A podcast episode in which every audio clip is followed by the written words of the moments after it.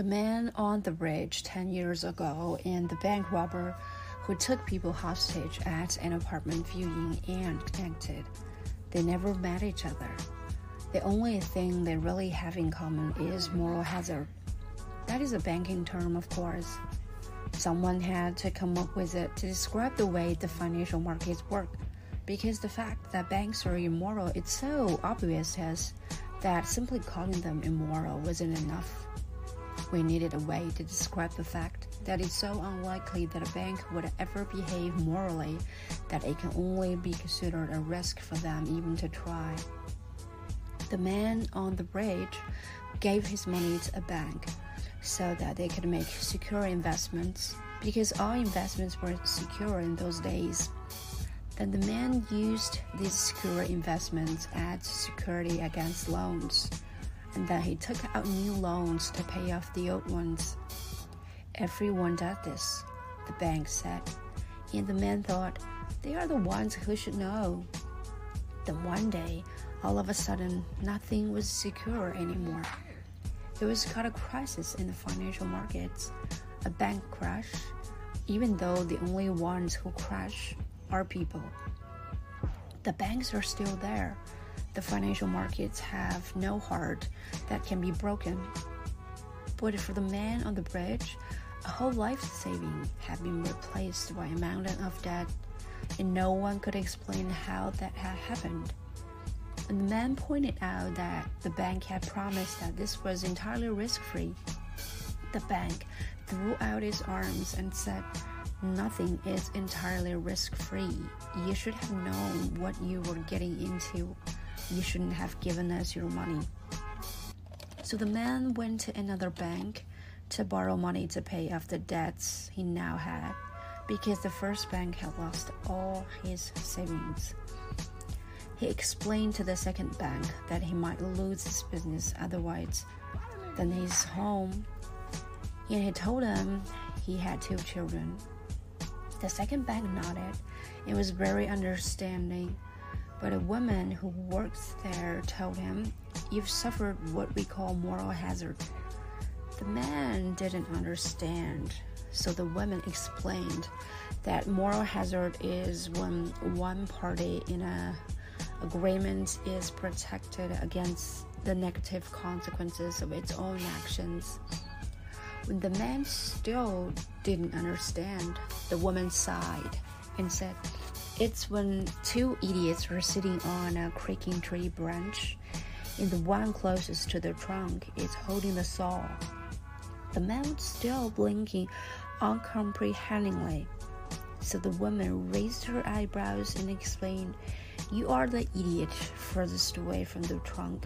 The bank is going to saw the branch off to save itself. Because the bank hasn't lost any of its own money here, just yours, because you're the idiots who let them hold the saw.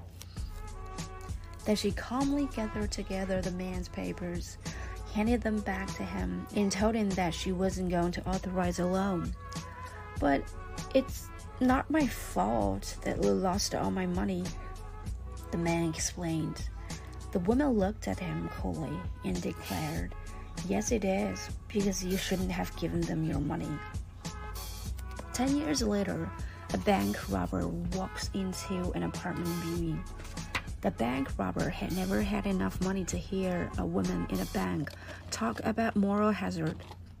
But the bank robber had a mother who often said that if you want to make God laugh, tell him your plans.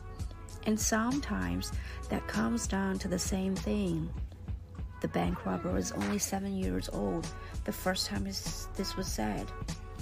And that may well be a little early to hear something of that nature because it pretty much means uh, life can go all sorts of uh, different ways, but it will probably go wrong. Even seven year olds understand that. They also understand that if their mom says she doesn't like making plans, and even if she never plans to get drunk, she still ends up getting drunk a little too often for it to be a coincidence. The seven year old swore never to start drinking hard liquor and never to become an adult, and managed to keep half that promise. In Moral Hazard, the seven year old learned about that just before Christmas Eve the same year. When mom kneeled down on the kitchen floor and lurched into a hug that left the seven year old's hair peppered with a cigarette ash in a voice shaken by sobs, the seven year old's mom said, Please don't be upset with me. Don't shout at me. It wasn't actually my fault. The child didn't understand exactly what that meant, but slowly began to realize that whatever it was, it, it, might have some connection to the fact that the child had spent the past month selling Christmas editions of magazines every day after school and had given all the money to mom so she could buy food for Christmas. The child looked into the mother's eyes they were shiny with alcohol and tears, intoxication and self loathing. She wept as she clung to the child and she whispered, You shouldn't have given me the money. That was the closest the woman ever came to asking her child for forgiveness. The bank robber often thinks about that to this day, not about how terrible it was, but about how odd it is that you can't hate your mom, that it still doesn't feel like it was her fault. They were evicted from their apartment the following February, and the bank robbers swore never to become a parent. And when the bank robber ended up becoming a parent anyway, swore never to become a chaotic parent. The sorts who can't cope with being an adult the sort who can't pay bills and has nowhere to leave their kids. And God left.